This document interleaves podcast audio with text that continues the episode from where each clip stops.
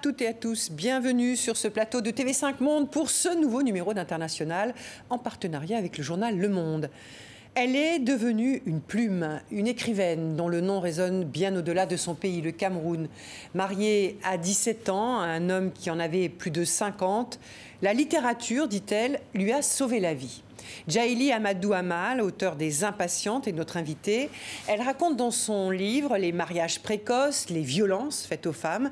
Elle préside et a fondé l'association Femmes du Sahel qui leur apporte une aide dans cette région.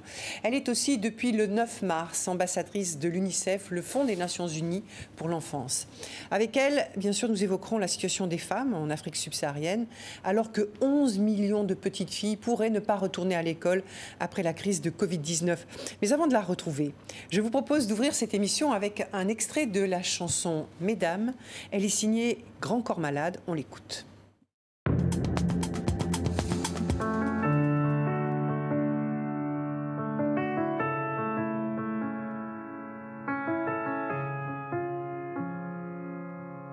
Veuillez accepter, mesdames, ces quelques mots comme un hommage à votre jante que j'admire qui crée en chaque homme un orage. Au cinéma ou dans la vie, vous êtes les plus beaux personnages. Et sans le vouloir, vous tenez nos cœurs et nos pensées en otage. Veuillez accepter, mesdames, cette déclaration comme une tentative honnête de réparation. Face au profond machisme de nos coutumes, de nos cultures, dans le grand livre des humains, place au chapitre de la rupture. Vous êtes infiniment plus subtile, plus élégante et plus classe que la jante masculine qui parle fort prend toute la place. Et si j'apprécie des deux yeux quand tu balances ton corps, J'applaudis aussi des deux mains quand tu balances ton port. Derrière chaque homme important se cache une femme qui l'inspire. Derrière chaque grand être humain précède une mère qui respire. La femme est l'avenir de l'homme, écrivait le poète. Eh bien, l'avenir s'est installé, et depuis belle lurette. Bonjour, Jaïli. Bonjour. Merci beaucoup d'avoir accepté notre invitation. À mes côtés, Koumba Khan, journaliste au journal Le Monde. Euh, Grand Corps Malade, vous l'avez cité dans votre livre, Les Impatientes. Sa chanson Mesdames est un hommage aux, femmes.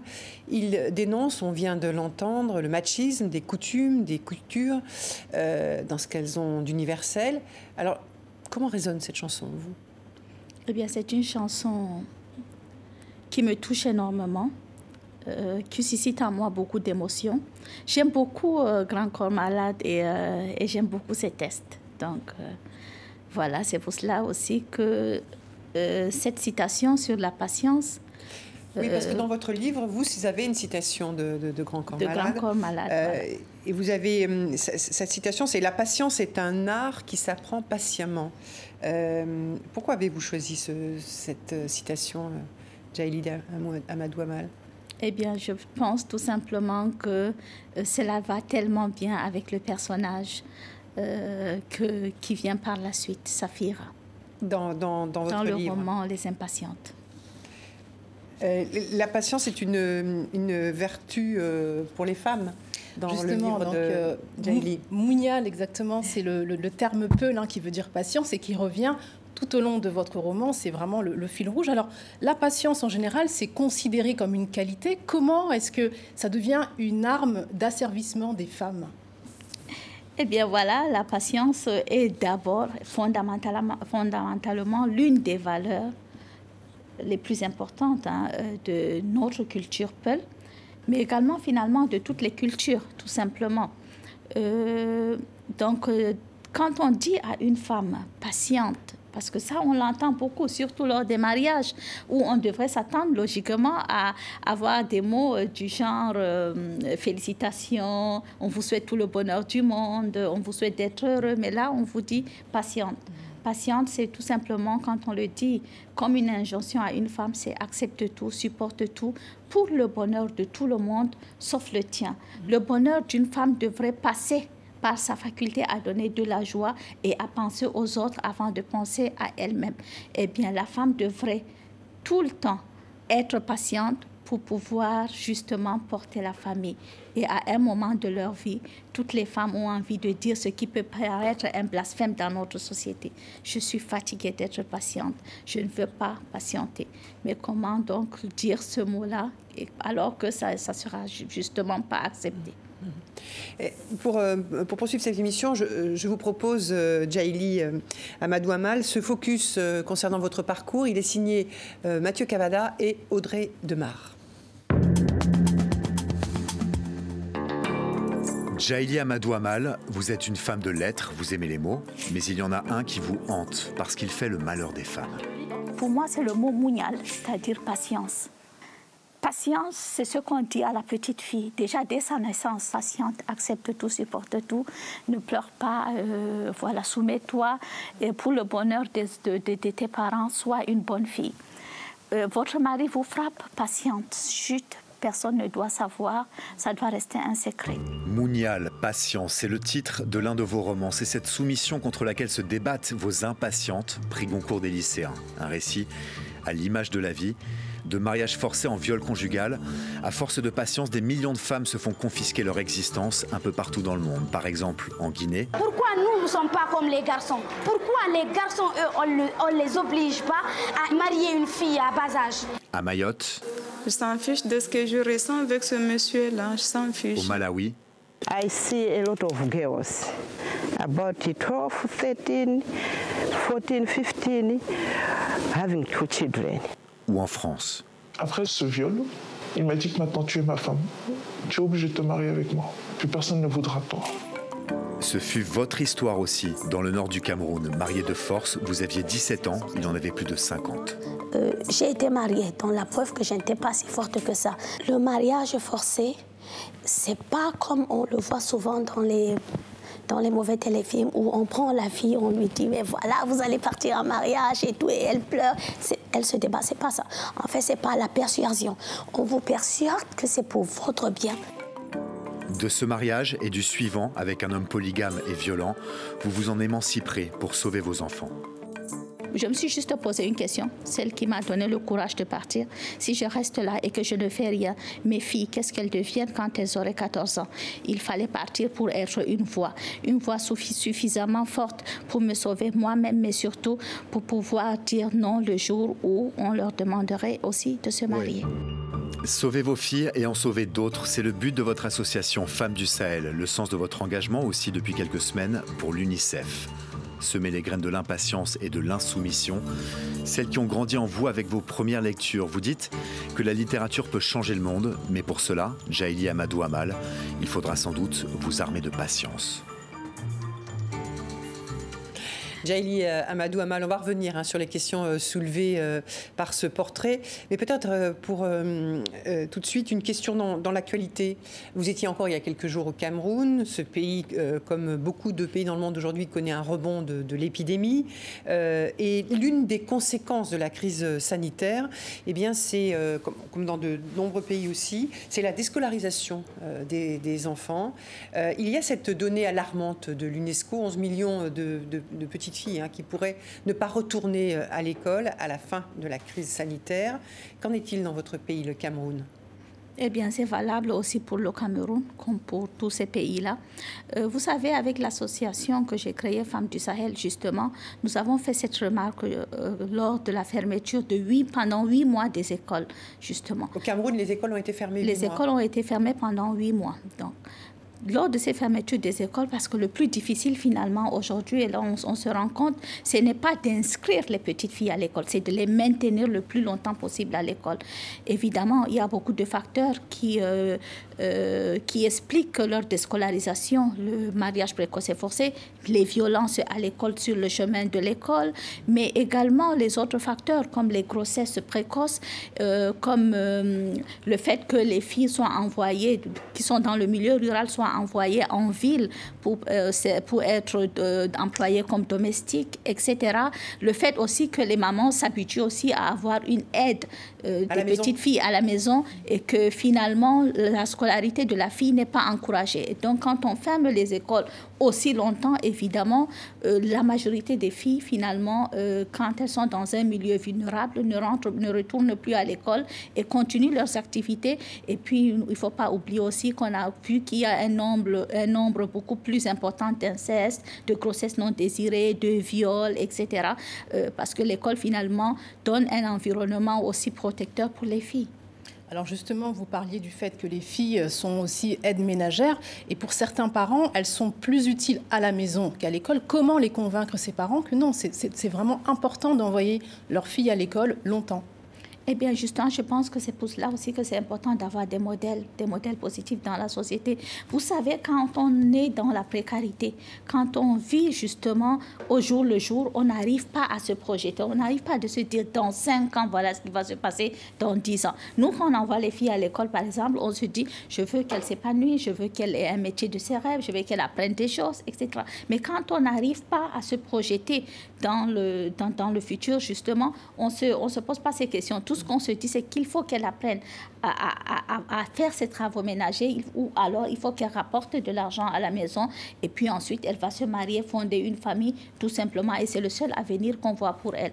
Pour changer les choses, il faut des modèles, il faut pouvoir sensibiliser, mener des causeries éducatives, approcher euh, la population au plus près pour leur dire les perspectives. C'est pour cela que pour moi aussi, euh, finalement, c'est très important que les enfants aient des livres. Parce que quand on a des livres, justement, on peut continuer à rêver. C'est très important pour un enfant de rêver.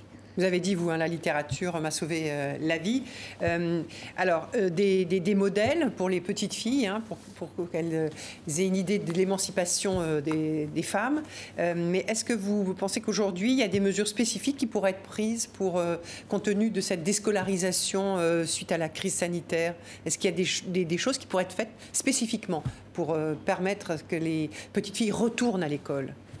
Eh bien, je pense qu'il faut justement beaucoup sensibiliser euh, au niveau des communautés pour euh, dire aux parents à quel point c'est important que les filles retournent à l'école. Il faudrait peut-être aussi que euh, les autorités hein, soient moins permissieuses parce que finalement, on voit quand on parle de mariage précoce et forcé, par exemple, c'est interdit normalement par la loi. Mais sur le terrain, ce n'est pas du tout ce qui se passe. C'est au vu aussi de tout le monde qu'on marie les enfants et que finalement personne n'intervienne alors que normalement, selon la loi, c'est interdit. Donc, il faut justement que chacun prenne ses responsabilités pour pouvoir empêcher ça. Parce que pour moi, justement, euh, on le voit sur le terrain, c'est surtout le mariage précoce et forcé qui, euh, qui est l'une des plus grandes causes quand même de la déscolarisation des petites filles.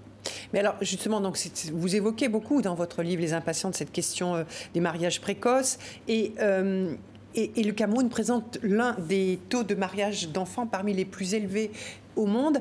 Euh, mais alors pourquoi, selon vous, et pourquoi vous dites les, les, autorités devraient, et pourquoi elles ne le font pas?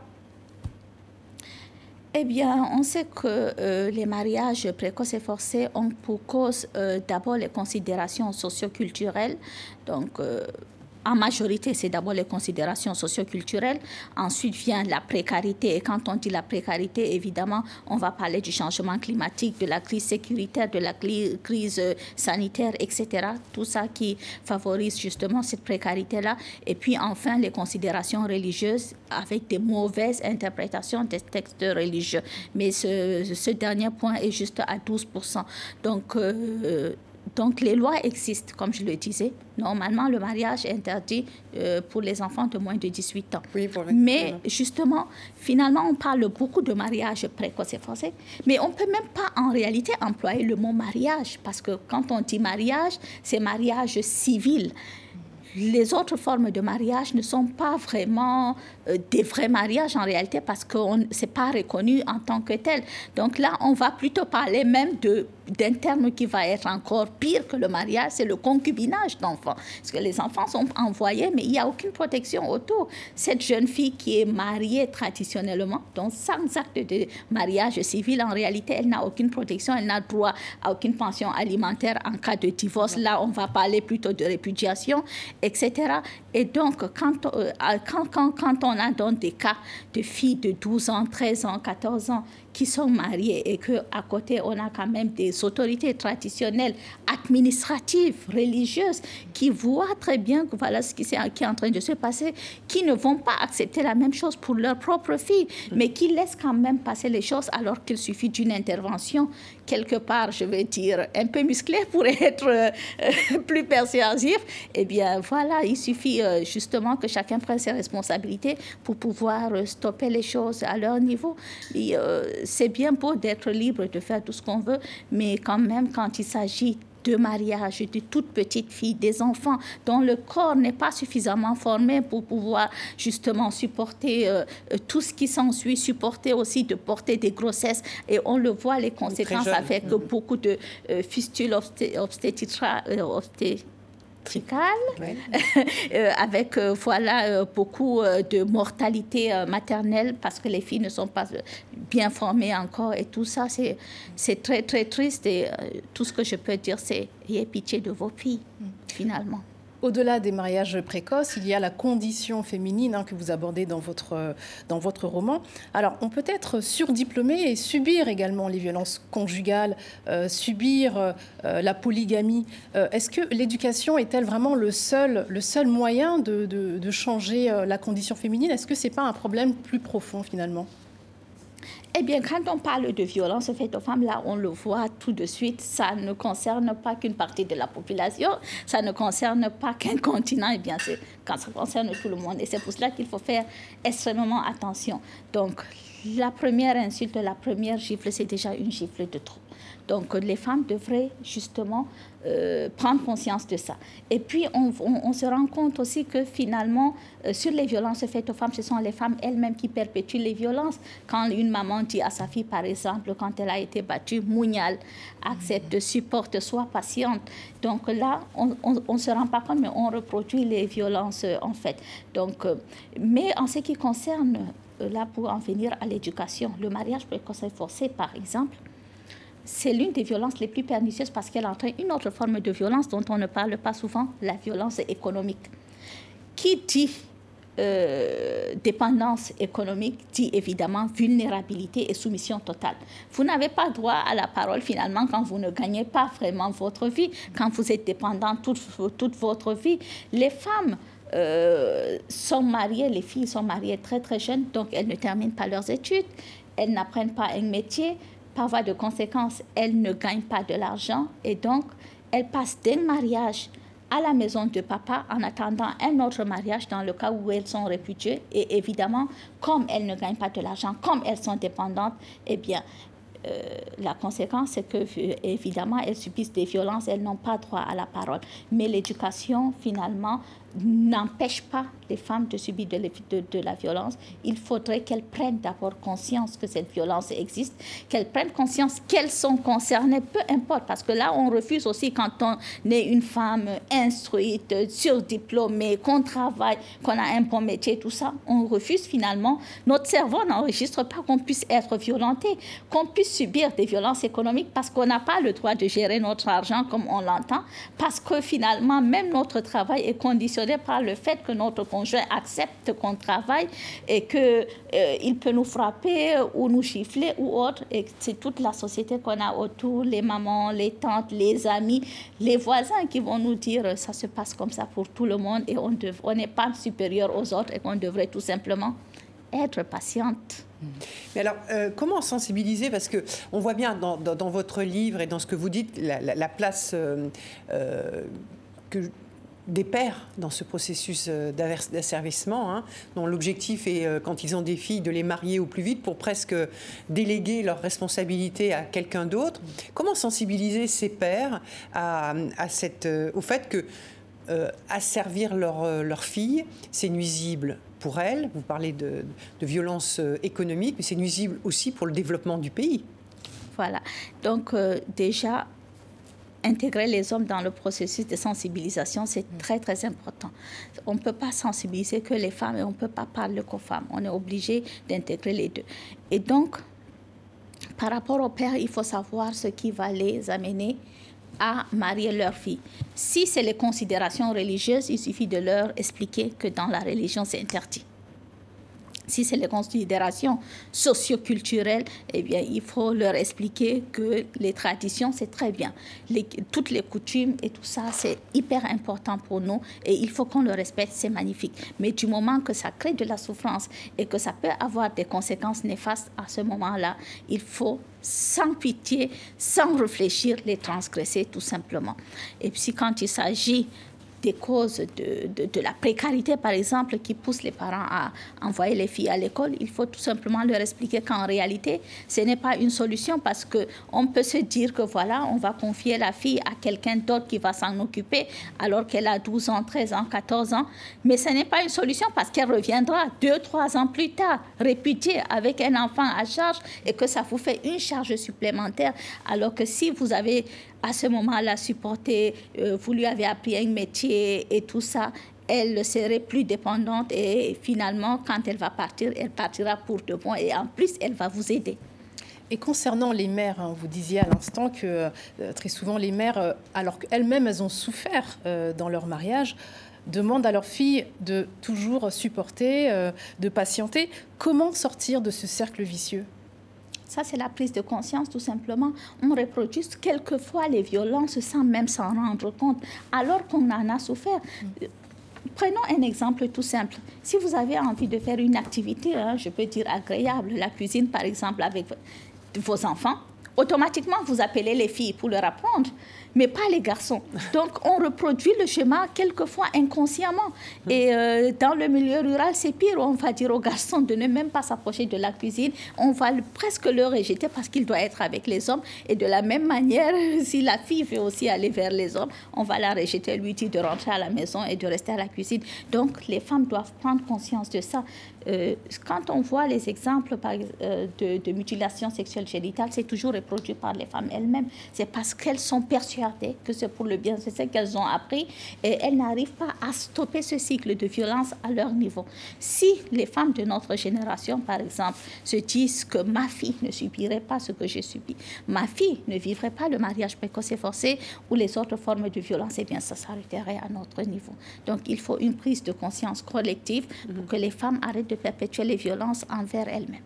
Alors on voit le rôle des, hommes, des pères, on voit le rôle des femmes elles-mêmes hein, dans ce processus. Alors qu'est-ce que ça veut dire de la place des femmes dans la société, par exemple au Cameroun, cette, cette, affaire de, de mariage précoce, d'asservissement des femmes?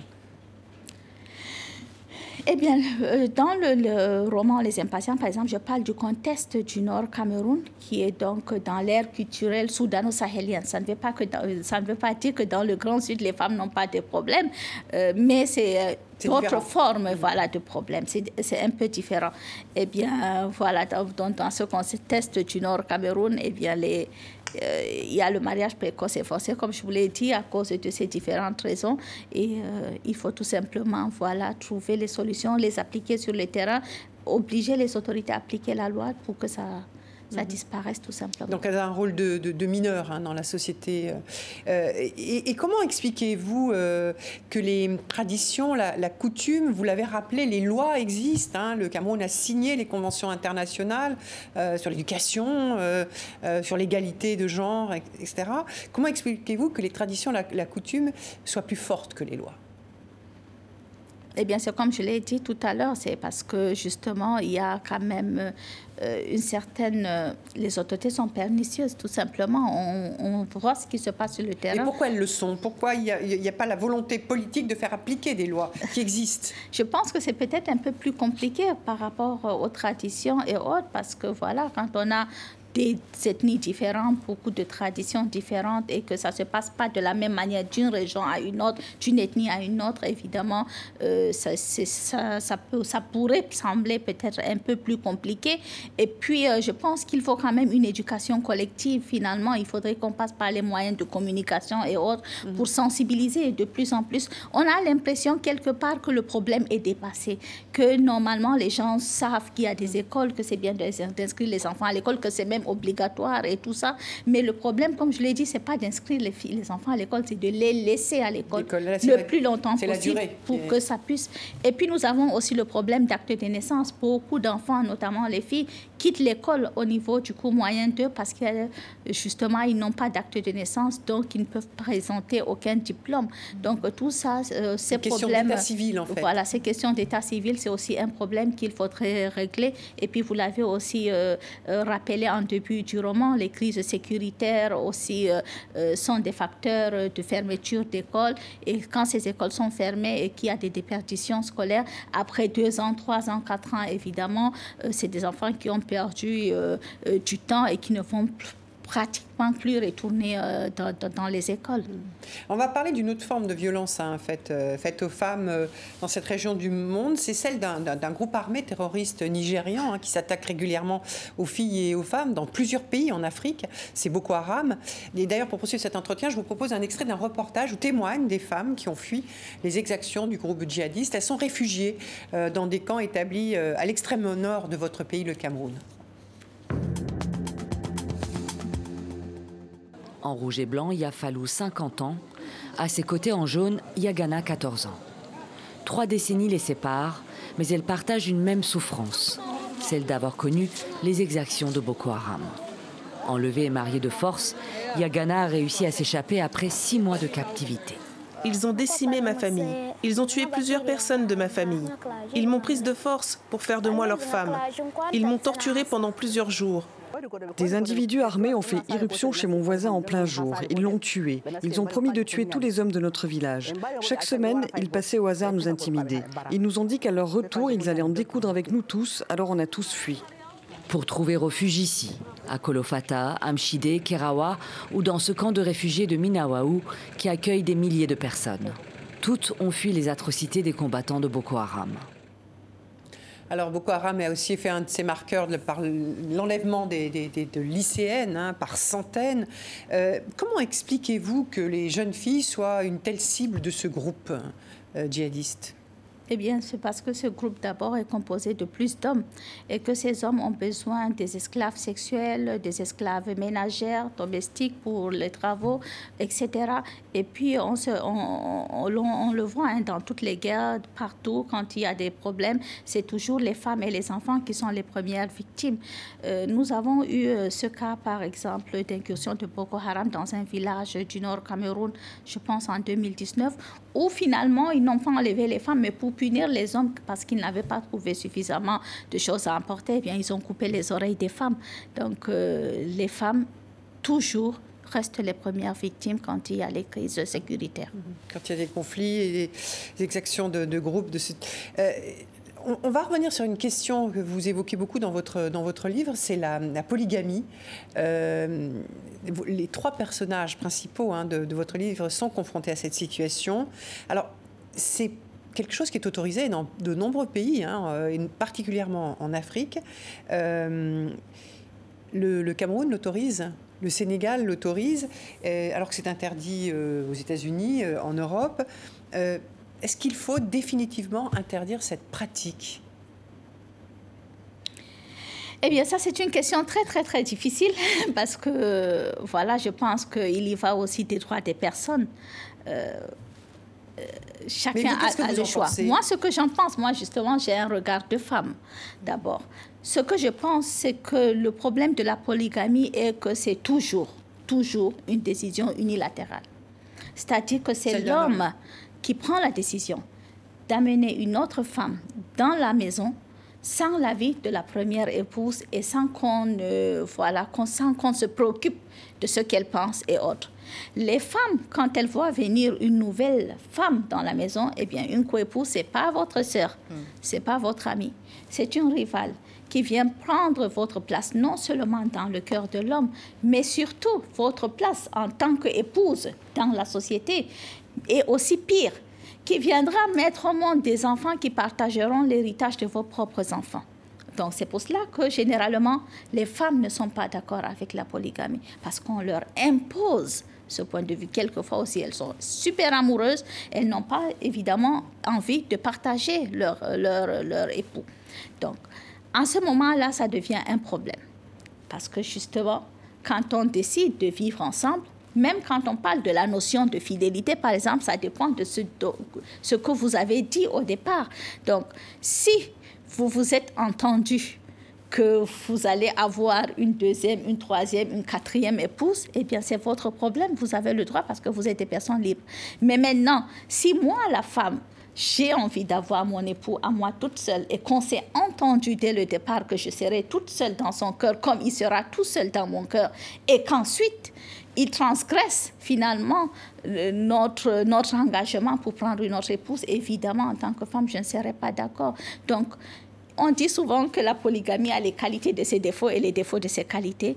Ça dépend des personnes. Je ne, moi, je n'apporte pas vraiment de jugement par rapport à cela parce que chaque personne est libre de faire ce qu'il ce, ce qu'il a envie Donc de vous n'êtes pas pour l'interdiction je, suis, je, je, ne peux pas dire que je suis pour l'interdiction de la polygamie parce que, je, comme je le disais tantôt, euh, je suis pour la liberté de faire ce qu'on a envie. Mais, par contre, moi, en tant qu'écrivaine, et en tant que femme qui a souffert de la polygamie, eh oui, bien, parce que votre deuxième dis, mari était polygame. Était polygame et j'étais pas d'accord avec ça et ça m'a fait beaucoup souffrir et je le raconte dans le roman. Je dis la place de femme, je dis ce qu'elles en pensent. Et bien ensuite, maintenant, ces femmes ont aussi le droit de faire ce qu'elles veulent. Vous savez, au Cameroun, par exemple, lors des mariages civils, on vous pose la question quel régime choisissez-vous? Vous avez le droit de choisir entre le régime polygamique ou le régime monogamique. Évidemment, toute la société vous verra très très mal si vous exigez, vous, en tant que femme, de choisir le régime monogamique. Et alors, vous allez vous conformer à ce que les autres veulent sans en avoir vraiment vu, sans euh, voir les conséquences que, que, cela va avoir sur votre vie. Eh bien, quand vous avez le droit de choisir, eh bien, mesdames, choisissez tout simplement. Si vous choisissez la polygamie, eh bien, vous ne pouvez pas pleurer après. Mais si vous avez choisi la monogamie et qu'ensuite il décide de se marier, en ce moment, vous avez le choix. Mais alors justement, les hommes, est-ce qu'ils ne sont pas eux aussi prisonniers de cette pratique? Parce qu'on sait que la polygamie, c'est aussi un signe extérieur de réussite sociale. Eh bien, je ne dirais pas qu'ils sont prisonniers parce qu'ils ont quand même le choix. Euh, Jusqu'à preuve du contraire, c'est eux qui décident d'être polygames. Donc, même s'il y a un regard social et autre, quand on est quand même avec son épouse, qu'on respecte et qu'on s'est engagé dès le début à ne pas lui amener de rival et que ça sera une relation à deux, en ce moment-là, on n'a pas à, donner des explications ou à, à, voir par rapport à ce que les autres pensent. Donc, euh, il ne faut pas aussi qu'on cherche ou qu'on se trouve des excuses par rapport à ça. Et concernant les, les jeunes femmes instruites qui font le choix euh, pour plusieurs raisons, qui sont indépendantes hein, en plus euh, du point de vue euh, économique et qui font le choix d'aller dans un, un ménage polygame, quel regard est-ce que vous portez sur cela? Si elles le font sciemment, parce qu'elles aiment cet homme, parce que c'est leur choix, eh bien c'est leur choix. Je ne pense pas que je suis en mesure d'apporter un jugement par rapport à ça. C'est quand c'est imposé que c'est un problème pour moi. Mais si sciemment elles décident d'être polygame, je ne sais pas pour quelle raison, mais euh, en ce moment-là, je ne sais pas si je peux apporter de jugement. C'est la même chose si on me pose la question, qu'est-ce que vous pensez des personnes qui pratiquent le polyamour? Mm -hmm. Je ne peux pas apporter de jugement par rapport à ça. Et est-ce qu'aujourd'hui la polygamie reste une pratique euh, très, très répandue chez les jeunes notamment? C'est une, une, pratique qui euh, est répandue. Peut-être maintenant de moins en moins chez les jeunes tout de même parce qu'ils se rendent compte aussi de toutes les difficultés. Mais par contre, la polygamie me pose un problème quand on cherche de prétexte à ça. Donc, euh, généralement, les hommes peuvent dire la, je vais être polygame parce que c'est permis en islam. C'est permis en islam, mais ce n'est pas obligatoire. Je vais être polygame parce que la femme n'a pas le droit de dire non, parce qu'en islam, si elle dit non, elle est contre. Non, elle n'est pas contre. L'islam lui donne également le droit de dire non à la polygamie. Donc, il ne faut pas chercher de prétexte, tout simplement. On a le droit de faire des choix de vie. Si on accepte de faire ces choix-là, eh bien, on les assume pleinement, tout simplement, chercher de prétexte. Et pour les femmes, c'est la même chose, je pense. Alors, la, maltraitance de femmes dans la non-reconnaissance de, leurs droits fondamentaux, de leur liberté, peut aboutir dans certaines situations à la mort de, de, certaines femmes. Alors c'est vrai en Afrique, c'est vrai en Europe ou sur d'autres continents. En France, la lutte contre ce qu'il est convenu d'appeler ici les féminicides s'amplifie mais euh, les faits rappellent que la bataille est loin d'être gagnée. Euh, l'actualité même de ces derniers jours euh, en France sur cette question, ce sont les aveux de, l'époux de Magali Blandin, une, mère de famille de quatre enfants qui a été tuée par son mari parce qu'elle souhaitait se séparer de lui. Est-ce que ce terme féminicide, pour qualifier cette violence, ces, meurtres de femmes hein, par, par, par leur mari. Est-ce que c'est, vous vous l'appropriez aussi, ce terme, féminicide? Est-ce que ça fait écho en vous? Eh bien oui, parce que c'est euh, peut-être le terme approprié pour moi pour pouvoir justement parler de ces femmes qui sont tuées par, par, par, les conjoints. Chez nous en Afrique, je ne suis pas sûre qu'on emploie vraiment le mot. Mais par contre, quelquefois, on est même complice. On sait qu'il y a des féminicides, mais des fois, on plaint même l'époux qui n'est jamais puni d'avoir frappé la, la, femme ou d'avoir frappé l'enfant et qui finalement décède de ses coups ou de ces blessures qui lui ont été infligées. Et, euh, et, que ces personnes ne sont pas du tout punies. Donc, euh, je pense qu'on devrait quand même euh, voilà, regarder ça de plus près. Ce que vous nous dites, c'est qu'aujourd'hui, peut-être au Cameroun, mais dans d'autres pays, les, les, les, meurtres de femmes dans le cadre d'un conjugal, etc., ne sont pas assez réprimés si ça ne se passe pas, euh, voilà, si, si ce n'est pas flagrant, parce que le féminicide, ça peut aussi être des gifles, des coups à répétition, et puis un jour, un mauvais coup, euh, deux jours, trois jours plus tard, la femme meurt, mais on ne va pas faire le lien avec le coup qu'elle a reçu.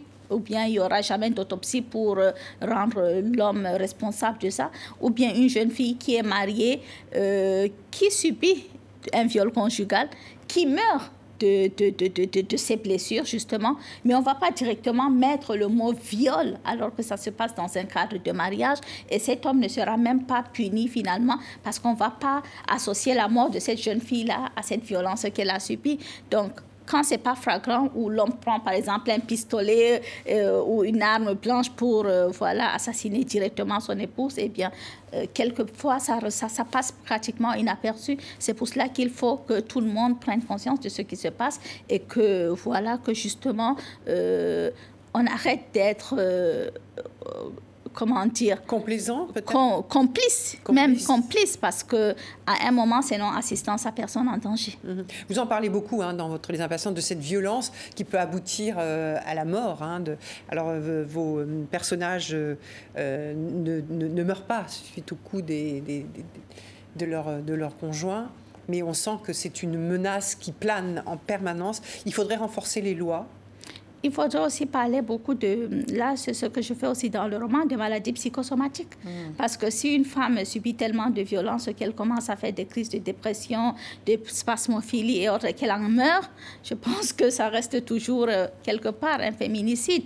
Donc euh, oui, il faudrait que voilà, il faudrait que les lois se penchent aussi euh, un peu plus sur le sujet et que voilà que ça soit plus puni pour pouvoir voilà, être... Euh, Poursuivi. Voilà. Justement, en France, hein, on parle beaucoup des, féminicides. Hein. On voit que le combat féministe a repris de la vigueur ces derniers mois, ces dernières années. Quel regard est-ce que vous portez sur tout cela? Eh bien, on le voit aussi euh, quelque part en Afrique. c'est vrai que les femmes aujourd'hui de plus en plus, peut-être parce qu'on écrit de plus en plus de livres aussi sur le sujet, qu'on en parle à la télévision et autres, et que les femmes, finalement, ont ce mouvement MeToo, et de dire, moi aussi, je subis ça, de, témoigner, de, voilà, de dire non, etc.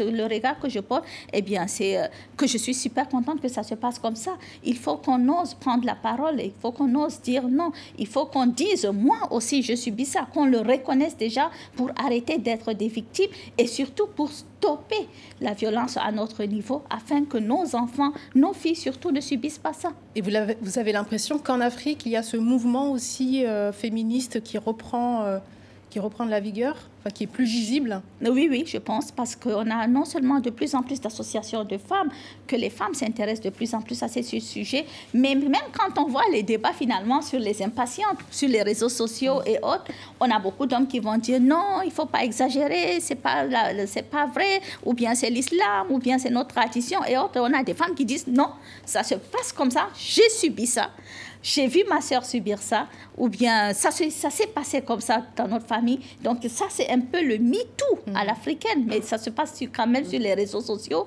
où, où, les femmes osent prendre la parole et dire euh, non, c'est vrai, ça se passe comme ça. Et donc, euh, du coup, voilà, ça se libère. Et, il y a une parole qui se libère. Et il y a une parole qui se libère et il y a une prise de conscience. Il faut qu'elle soit entendue, cette parole, maintenant. Il faut que ça soit entendu. Donc, euh, pour que ça soit entendu, il faut qu'on parle encore plus fort. Alors, euh, Amadouamal, euh, dans l'actualité également, il, euh, il, y a eu la semaine dernière ce retrait de la Turquie de la Convention d'Istanbul, ce traité qui a été ratifié par 34 pays et qui est signé par 46 autres, et qui a pour vocation de lutter contre les violences faites aux femmes, notamment dans la sphère domestique. Alors, des milliers de femmes ont manifesté en Turquie, hein, dans plusieurs villes turques, pour s'opposer à la décision du président Erdogan. Extrait d'un reportage sur ces manifestations le 20 mars dernier. À Ankara, la capitale comme à Istanbul, plusieurs milliers de femmes se sont rassemblées, appelant le président à revenir sur sa décision. Je ne veux pas mourir. En 2017, j'ai perdu une amie d'enfance. Elle avait 17 ans. Elle a été tuée par son ancien petit ami. J'étais en colère et je le suis encore. Il y a cinq mois, c'est la mère d'une amie qui a été tuée par son ex. Je suis toujours en colère. La décision est inacceptable et absurde, pointent les femmes jeunes et moins jeunes, alors que les féminicides sont en hausse constante depuis une décennie en Turquie. 300 victimes en 2020 selon une association. C'est très très très alarmant. Toutes les femmes en Turquie devraient s'élever contre cette décision, quel que soit leur milieu, leur croyance et leur religion.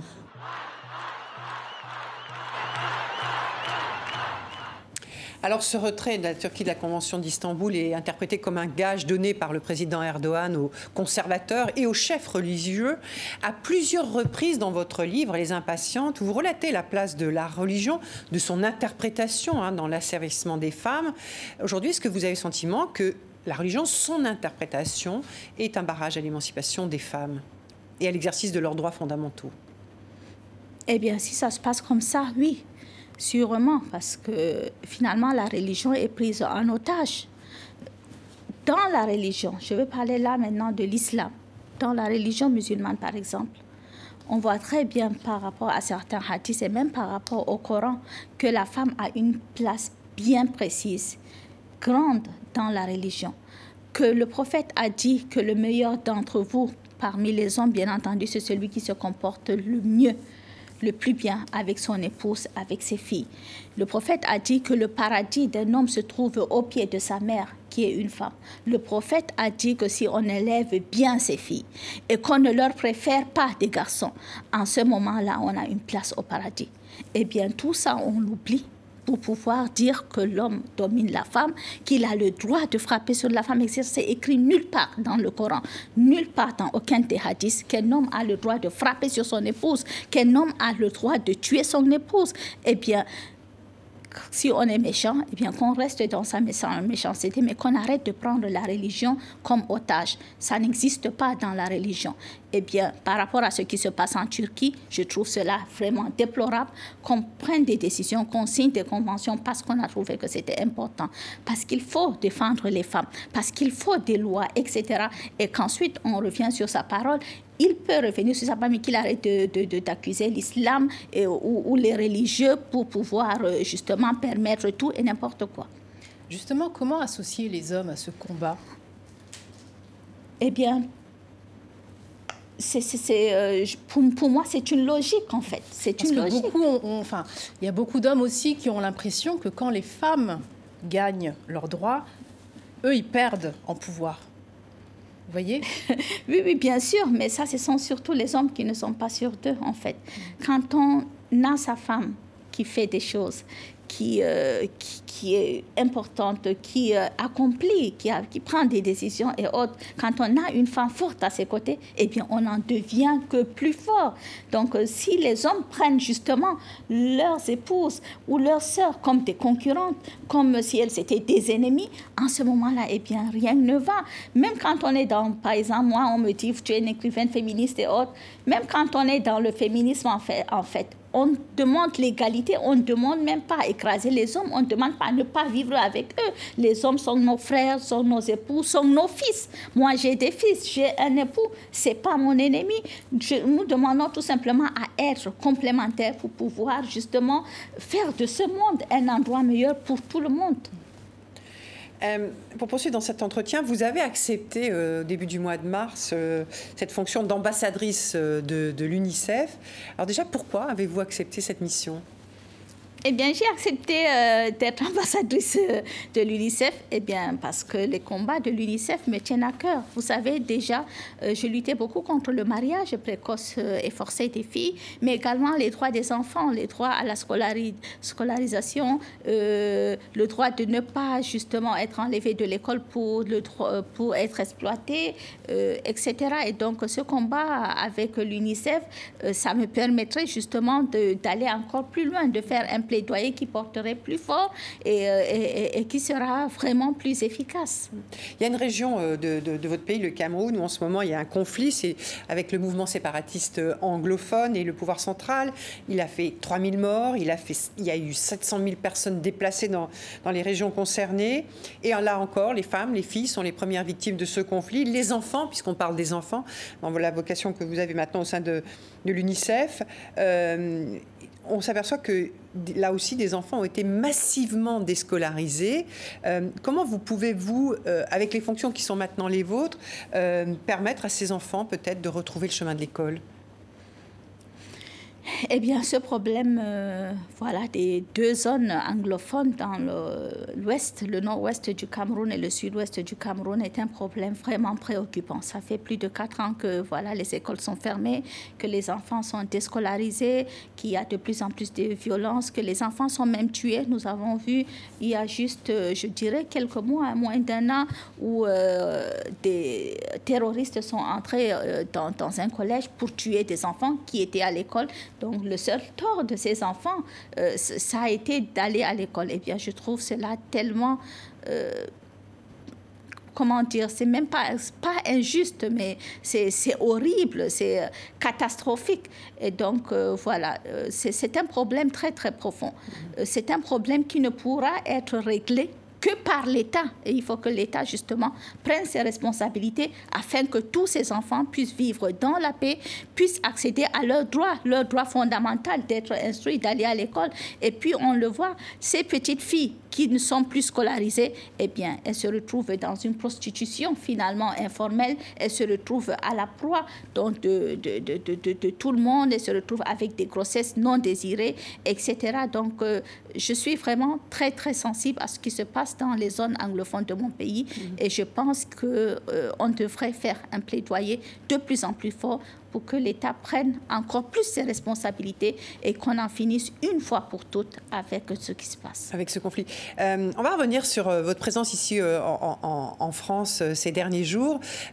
vous avez reçu le prix Goncourt des lycéens. vous étiez hier dans une ville française, à Rennes, hein, pour évoquer votre livre, Les Impatientes, avec ces jeunes qui ont voté, voté pour vous. comment ça s'est passé? Dites-nous, on est un peu curieux de savoir comment, ce qui s'est passé au cours de ces échanges avec, euh, avec ces jeunes? Eh bien, avec ce concours de lycéens, il y a quand même eu une petite frustration parce qu'avec la crise sanitaire, nous n'avons pas pu aller dans les lycées, discuter avec les élèves. Généralement, je pense qu'il y a une tournée euh, avec tous les auteurs pour aller euh, justement dans tous ces lycées partenaires, discuter avec les élèves, parler de son livre, etc. Eh bien, hier, donc, nous avons pu quand même, même si ce n'est pas tout à fait la même chose, c'était en grande partie en visio, mais il y a mhm. quand même eu des euh, élèves venus des quatre coins de la France. Nous n'étions pas très nombreux. Et bien, sur la scène, il y avait juste euh, six élèves à chaque fois, six lycéens. Et bien, ils ont recueilli quand même les questions de tous leurs camarades et tout ça. Et qu'est-ce qu'ils vous demandent? Eh bien, des questions sur le roman, des questions toutes simples. Pourquoi le mariage précoce est forcé? Pourquoi la polygamie euh, C'est des questions qui les intéressent. Voilà. Oui, comment, enfin, comment est-ce que vous vous expliquez ce, ce succès phénoménal auprès des jeunes?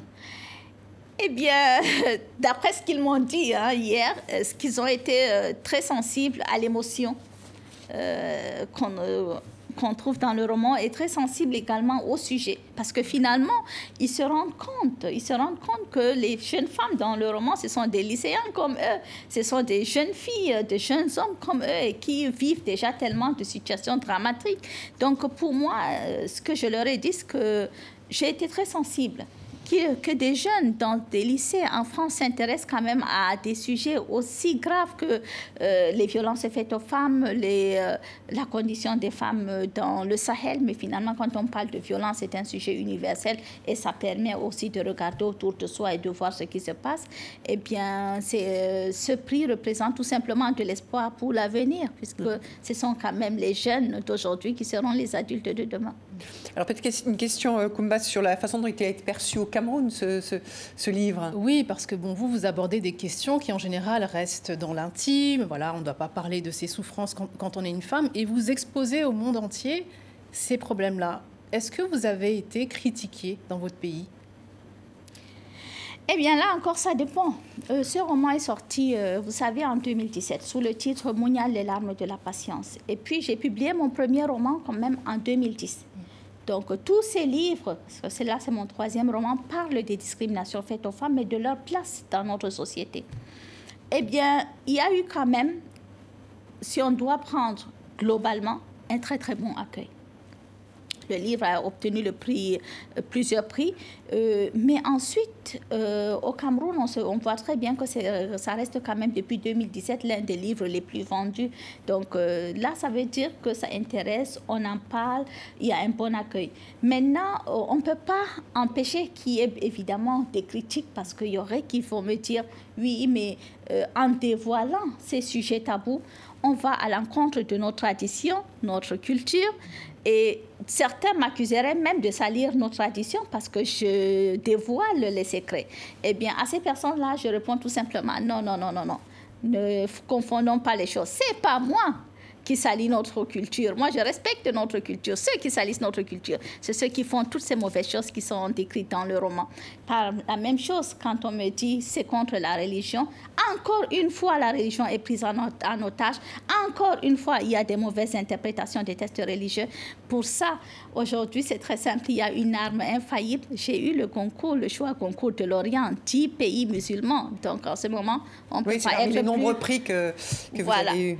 Il faut, on ne peut pas être plus royaliste que le roi. Donc, euh, il n'y a pas une seule phrase qui est à l'encontre de l'islam. Au contraire, c'est quand même le moment de se poser des questions. S'il y a des personnes qui pensent que euh, je salis nos traditions, eh bien, ils n'ont pas compris les traditions. Ils devraient aller revoir le code du Poulakou.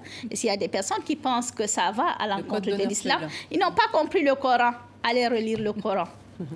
Euh, il reste une minute peut-être, Jaili Amadou Amal, pour évoquer vos, projets. Euh, on, a, beaucoup évoqué ce livre, Les Bienveillantes, qui est un livre euh, qui est certes une œuvre littéraire, mais aussi et un livre de combat. les impatientes, pardon. Est-ce que vous avez des projets littéraires qui vont continuer dans cette veine? Encore et toujours, je vais continuer à écrire sur les discriminations faites aux femmes, euh, sur les problèmes de femmes, être la voix de toutes ces femmes qui n'ont pas de voix, et puis euh, continuer à dire tout simplement avec mes mots, tous nos mots. Eh bien, écoutez, on, attend avec impatience de, suivre. On évoquait euh, ça tout à l'heure, peut-être même la suite des, des impatients. merci beaucoup, Jaili Amadou Amal, d'être venu jusqu'à nous. merci à Kumbakan, journaliste au Monde, d'avoir été avec nous aussi sur ce plateau. Le Monde est partenaire de cette émission. Merci à vous toutes et à vous tous pour votre fidélité. Rendez-vous la semaine prochaine pour un nouveau numéro d'International. D'ici dans cette période un peu compliquée sur le plan sanitaire, portez-vous bien et prenez soin de vous.